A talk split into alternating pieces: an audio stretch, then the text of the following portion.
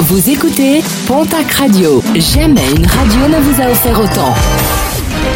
L'information locale à 9h, c'est sur Pontac Radio. Bonjour Jean-Marc Courage Sénac. Très belle matinée. Un accident grave hier à Loubersan dans le Gers. Un accident impliquant trois véhicules sur la départementale 104. Un accident provoqué par une voiture qui souhaitait en doubler une autre alors qu'un véhicule arrivait en face.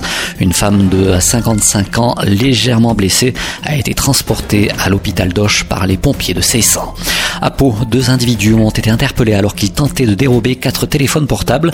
Des téléphones cachés dans un sac de croquettes pour chiens. Un préjudice de 320 euros.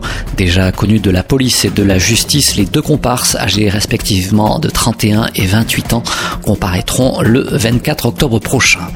Un incendie déploré hier dans un hangar agricole à Orience en Nord-Béarn. Les flammes ont touché ce bâtiment d'une centaine de mètres carrés, ce qui a nécessité l'intervention des pompiers de Limbey, Garlin et Arzac.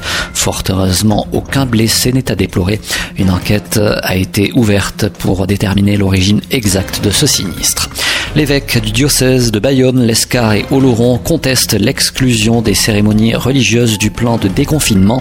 Pour Monseigneur Ayé, cette non-considération est un manque de respect envers les croyants, la liberté de culte étant essentielle à la vie sociale, et de regretter également que les préconisations très strictes en matière de précautions sanitaires n'aient pas du tout été considérées. Dans un communiqué, la conférence des évêques de France avait indiqué prendre acte avec regret de cette décision. En sport football, il faudra encore attendre pour connaître les choix de la Ligue. Les championnats ne pouvant pas reprendre, plusieurs solutions sont possibles. Saison blanche ou classement figé. Au soir de la 28e journée, l'avenir du TFC est en jeu, tout comme celui du Pau FC qui attend d'être promu en Ligue 2.